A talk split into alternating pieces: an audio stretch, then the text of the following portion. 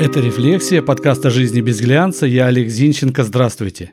Сейчас я вам как дважды два докажу, почему в России невыгодно работать.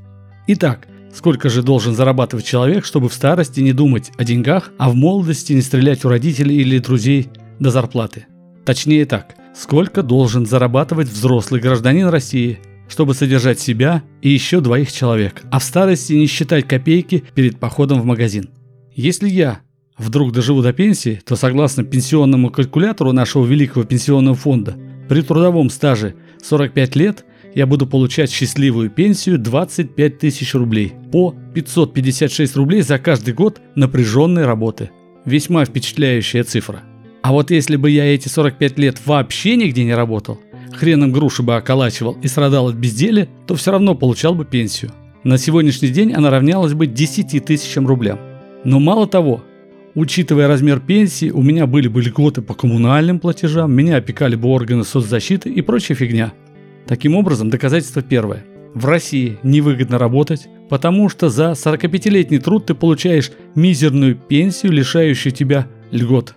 Так как, будучи бездельником, ты все равно будешь получать пенсию, да еще и льготы в придачу. Далее, доказательство второе. Как вы уже поняли, на пенсию не прожить. Точнее, жить можно, но это будет не жизнь, а истязание умирающего организма. Что мы имеем? В 65 – пенсия. До 75 – ожидаемая продолжительность жизни. Это я для мужчин считаю. Чтобы пенсия была более-менее туда-сюда, необходимо иметь на руках 50 тысяч ежемесячно. Пенсия 25 тысяч. Плюс желательно заработать прибавку к пенсии в 25 тысяч рублей. Чтобы заработать эти дополнительные 25 тысяч рублей, которое можно будет тратить в последующие 10 пенсионных лет, нужно создать кубышку в 3 миллиона рублей. Допустим, работать вы будете 30 лет. Для того, чтобы скопить за эти годы 3 миллиона рублей, надо ежемесячно откладывать 8333 рубля 34 копейки. Понятно, что за 30 лет набегут какие-то проценты, но мы их спишем на уравнивание инфляции. Итак, через 30 лет на нашем банковском счету будет 3 миллиона 2 рубля 40 копеек. Сколько же мы должны зарабатывать, чтобы и деньги откладывать, и семью содержать?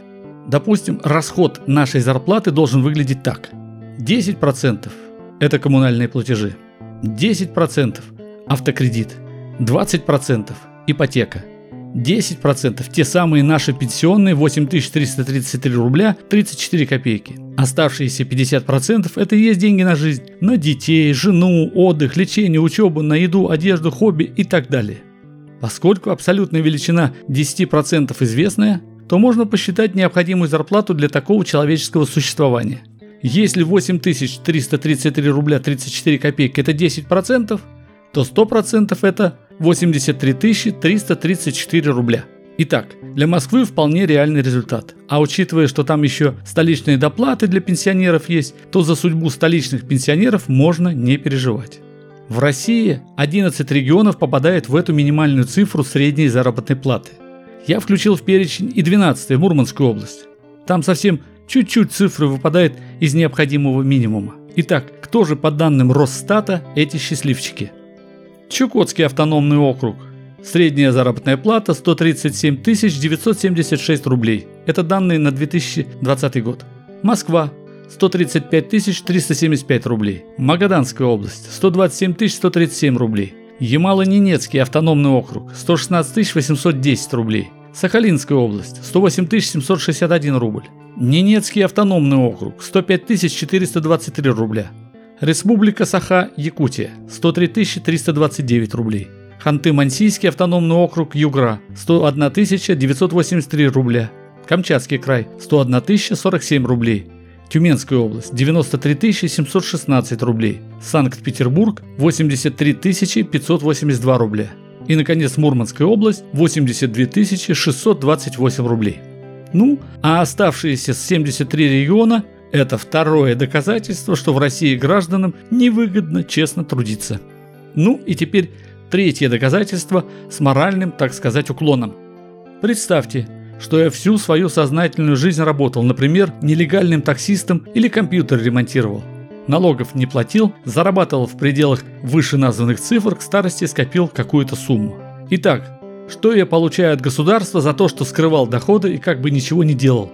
школу для детей раз и худо-бедно медобслуживание два. Причем случись что-то серьезное и высокотехнологичную помощь предоставят. А еще после 65 лет получу те самые 10 тысяч пенсий за то, что ударно не трудился и жопу на британский флаг ради экономики страны не рвал. Вот вам и третье доказательство, что в России честно работать не просто невыгодно, но и унизительно. Так и живем. Это была «Рефлексия», подкаст о жизни без глянца. Я Олег Зинченко. Заходите в сообщество «Рефлексия» ВКонтакте, ставьте лайк, подписывайтесь. До встречи. thank you